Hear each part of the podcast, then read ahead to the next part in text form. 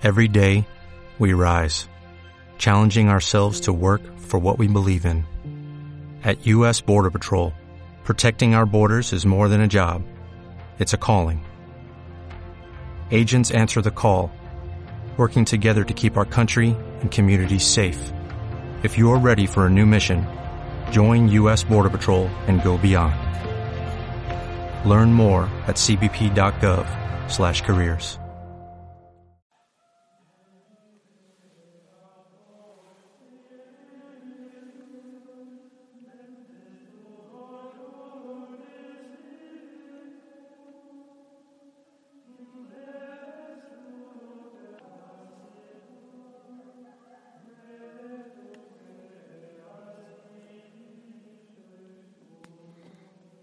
Hijo, hija Osana, buen día, que el Señor te bendiga. Eh, qué alegría poderme encontrar espiritualmente contigo. Desde la madrugada, desde temprano. Eh, ¿Sabes qué? Bueno, ya no me asombro, pero, pero sí me asombro. no pierdo la capacidad de asombro, pero ya sé que así es el Señor. Anoche se puede decir que sin motivo alguno hice un audio bastante fuerte, bastante fuerte.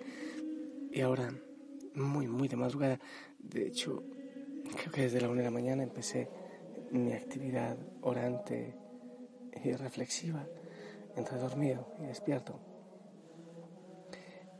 Y, eh, ¿cómo decirlo? He recibido información de tantas cosas. Y ahora veo la palabra del Señor y me confirma ese sentimiento de anoche. Todo lo confirma. Bendito sea el Señor por todo. Así que pido al Espíritu Santo para que, para que nada sea de, de mis labios, de mi corazón, que todo venga del Señor. Eso es lo que deseo. No quiero que tú escuches solo las pasiones, de mi corazón, las emociones o las intrigas, no lo sé, sino que es el Señor quien nos mueva la oración siempre. Aquí todavía está muy oscuro, pero yo clamo al Señor que venga la luz, no la luz del sol, sino la luz de su Santo Espíritu para nosotros. Hoy estamos pidiendo intercesión a Santa Teodosia de Constantinopla, mártir precisamente para que tú veas, mártir, mártir por la causa de Cristo. Y que el Señor nos bendiga a todos, me bendiga a mí, te bendiga a ti en este día de, oración y de bendición. Claro, y que la Virgen María también venga, venga y nos acompañe y nos proteja a todos, a ti y a mí, a nuestras familias y al mundo entero. Claro que sí. A ver, estoy Estoy indeciso sobre qué proclamar porque, porque todo es tan, tan parecido. Bueno, la primera lectura. Miqueas, capítulo 2, del 1 al 5. Hay de los que meditan maldades, traman iniquidades en sus camas.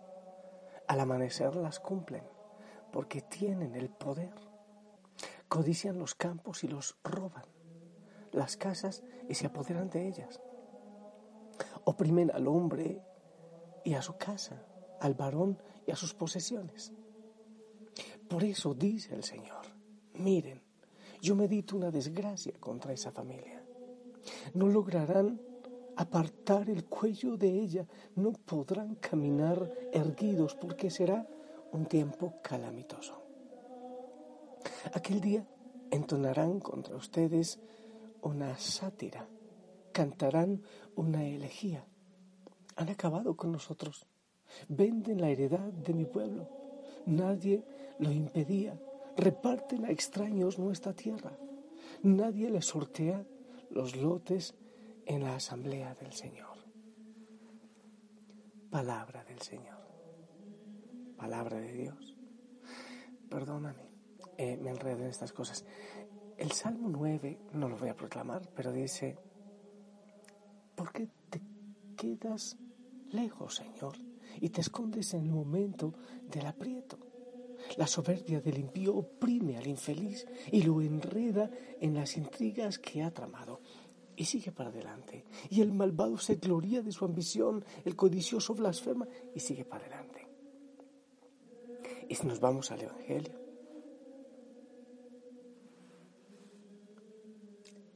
miren a mi siervo, mi elegido, mi amado, mi predilecto, sobre él he puesto mi espíritu para que anuncie el derecho a las naciones. No porfiará, no gritará, no voceará por las calles. La caña cascada no la quebrará y sigue para adelante. Si tú te das cuenta, la palabra del Señor, hoy completita, está hablando de los poderosos y de los débiles, de los arrogantes y del pueblo frágil y pobre. De eso está hablando la palabra. Y yo te prometo que anoche no la conocía aún, no la había leído, y menos aún haberla orado. En el tiempo en que el Señor eh, eh, estaba por las calles actuando con los pobres, con los leprosos, con los despreciados, había muchos poderes. el imperio helenístico, que tenía mucho poder todavía. Por eso su idioma influyó incluso en, la palabra de Dios escrita.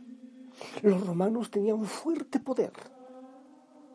Y claro, en medio del pueblo pobre de Dios también, también habían los poderosos, como, como siempre. En medio de la miseria aún hay algunos que sacan la cabeza queriendo erguirla por encima de todos los demás en arrogancia. Pero dime tú, ¿quiénes de los arrogantes y poderosos de toda la historia son amados ahora? Hay muchos de ellos que están en los libros porque, porque por cultura general y por historia debemos llegar incluso a sus barbaridades, a sus barbaries. Pero son los humildes, son los frágiles, los que quedan en el corazón y en la historia. Y no quiero hacer un, un bis al audio de anoche, pero la palabra me mueve a invitarte a ti a orar por las naciones, a orar por el pueblo de Dios, a orar por aquellos que se creen poderosos y que quieren quitarle al Señor su poder, aquellos que pisotean a los frágiles, a los pobres. Vi hace unos días una noticia de varios muertos incinerados en Colombia, en la costa colombiana, porque se, se ha volteado un camión cisterna con gasolina. Entonces ellos en medio de la miseria, después me daba cuenta de la miseria en que viven, ni siquiera tienen el agua suficiente para el consumo y tienen que pelearla y, y estropear las carreteras y, y bloquear caminos para tener agua, lo básico que tiene que tener un ser humano para vivir mueren muchos de ellos porque el camión explota mientras ellos estaban queriendo sacar la gasolina. Y como eso tenemos cantidad de casos de gente que muere de hambre, de los pequeños, de los sencillos. Por alguna razón, el Padre quiso que su Hijo, para venir a salvarnos, se hiciera el más humilde, el más pequeño, el más sencillo. Pero no, no solo los poderosos del mundo, no solo los, que ostentan los grandes títulos y se sientan en bancos eh, de oro para pelear, para insultarse, para, para creerse dioses. No solo ellos, tristemente hay veces, también obviamente en la iglesia y en nuestros grupos y en nuestras familias y en nuestros barrios sacamos la cabeza y nos nos creemos diosesillos. Cada uno se hace emperador de su propia baldosa. Como aquellas personas que no tienen demasiado poder, pero tienen una ventanilla del Estado, porque todavía eso se ve, tiene una ventanilla del Estado y creen que todos los que, los que van y se acercan les deben algo. Y son sus esclavos, eso ocurre, cada uno busca ser el emperador de su mini imperio y en casa también. Hay veces que encontramos la lucha entre, entre los esposos, quién es el que manda aquí, quién tiene la razón, quién subyuga a quién.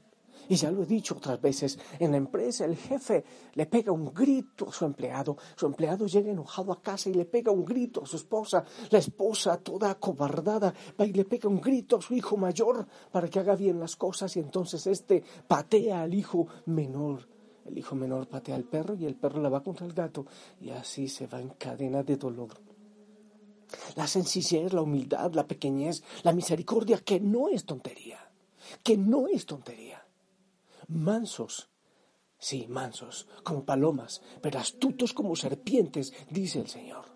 Porque seamos cristianos no quiere decir que tenemos que agachar la cabeza ante los, los que se creen poderosos y diosesillos del mundo y que tenemos que dejar que, que toda la maldad ocurra. De ninguna manera.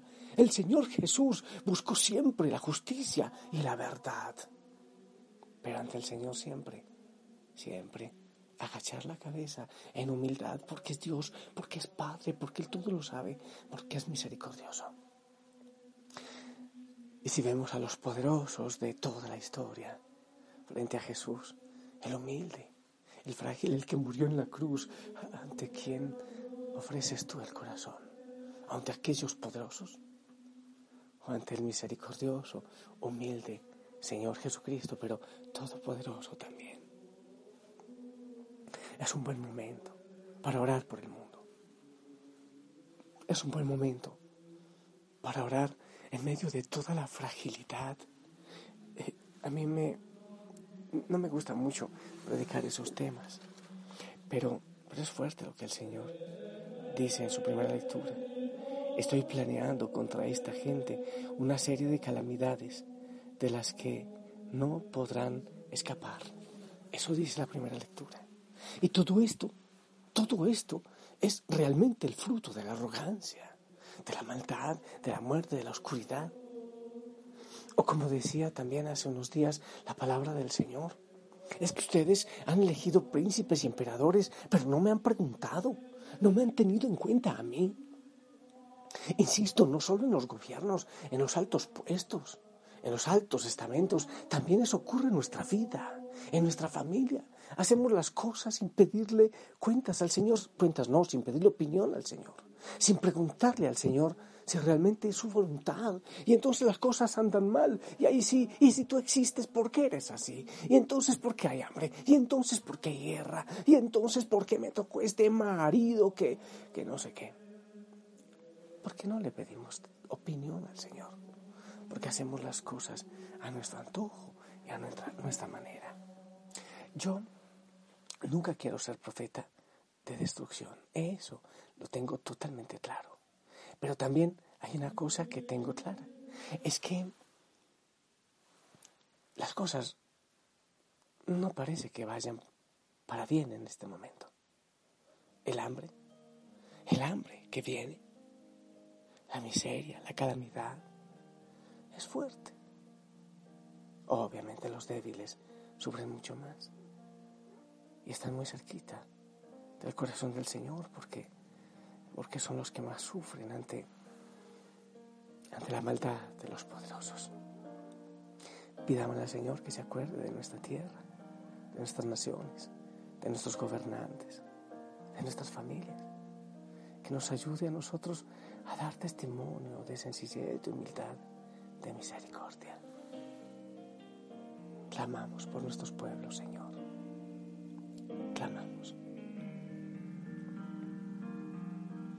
Acuérdate, oh Señor, de las naciones de la tierra, acuérdate que tu favor y tu amor sean derramados sobre el mundo, oh Señor, en tu bondad. Acuérdate en tu bondad. Acuérdate.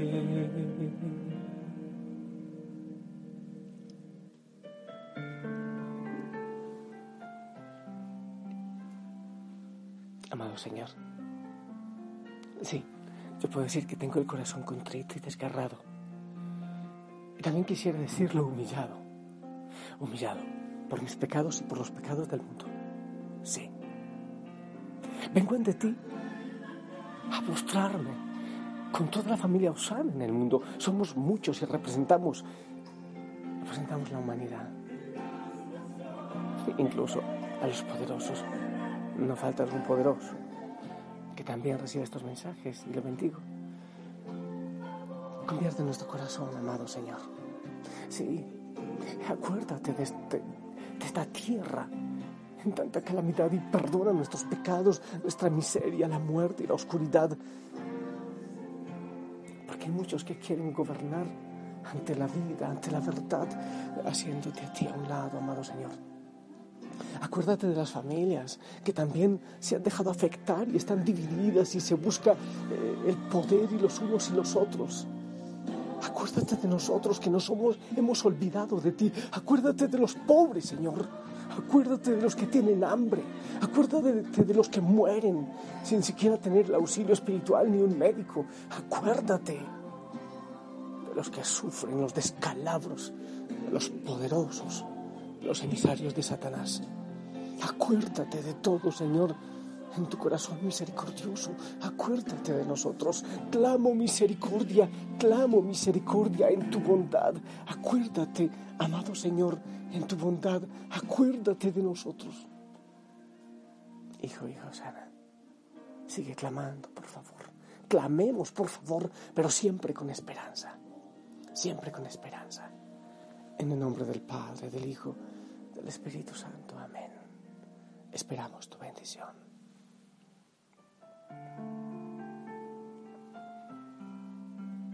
Amén. Gracias. Te amo en el amor del Señor. La Madre María te bendiga y que el Señor impida a los que nos llamamos cristianos están en tanta división que nos unamos para hacerlos. Acuérdate, Señor. Oh Señor, de las naciones de la tierra, acuérdate que tu favor y tu amor sean derramados sobre el mundo, oh Señor, tu bondad. Acuérdate, acuérdate, oh Señor, de las naciones de la tierra, acuérdate que tu favor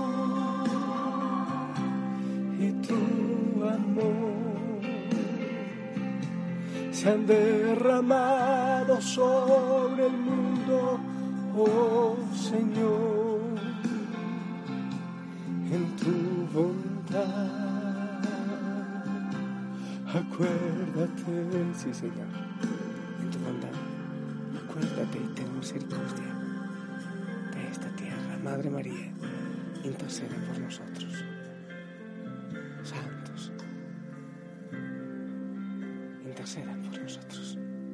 Mártires, intercedan por nosotros.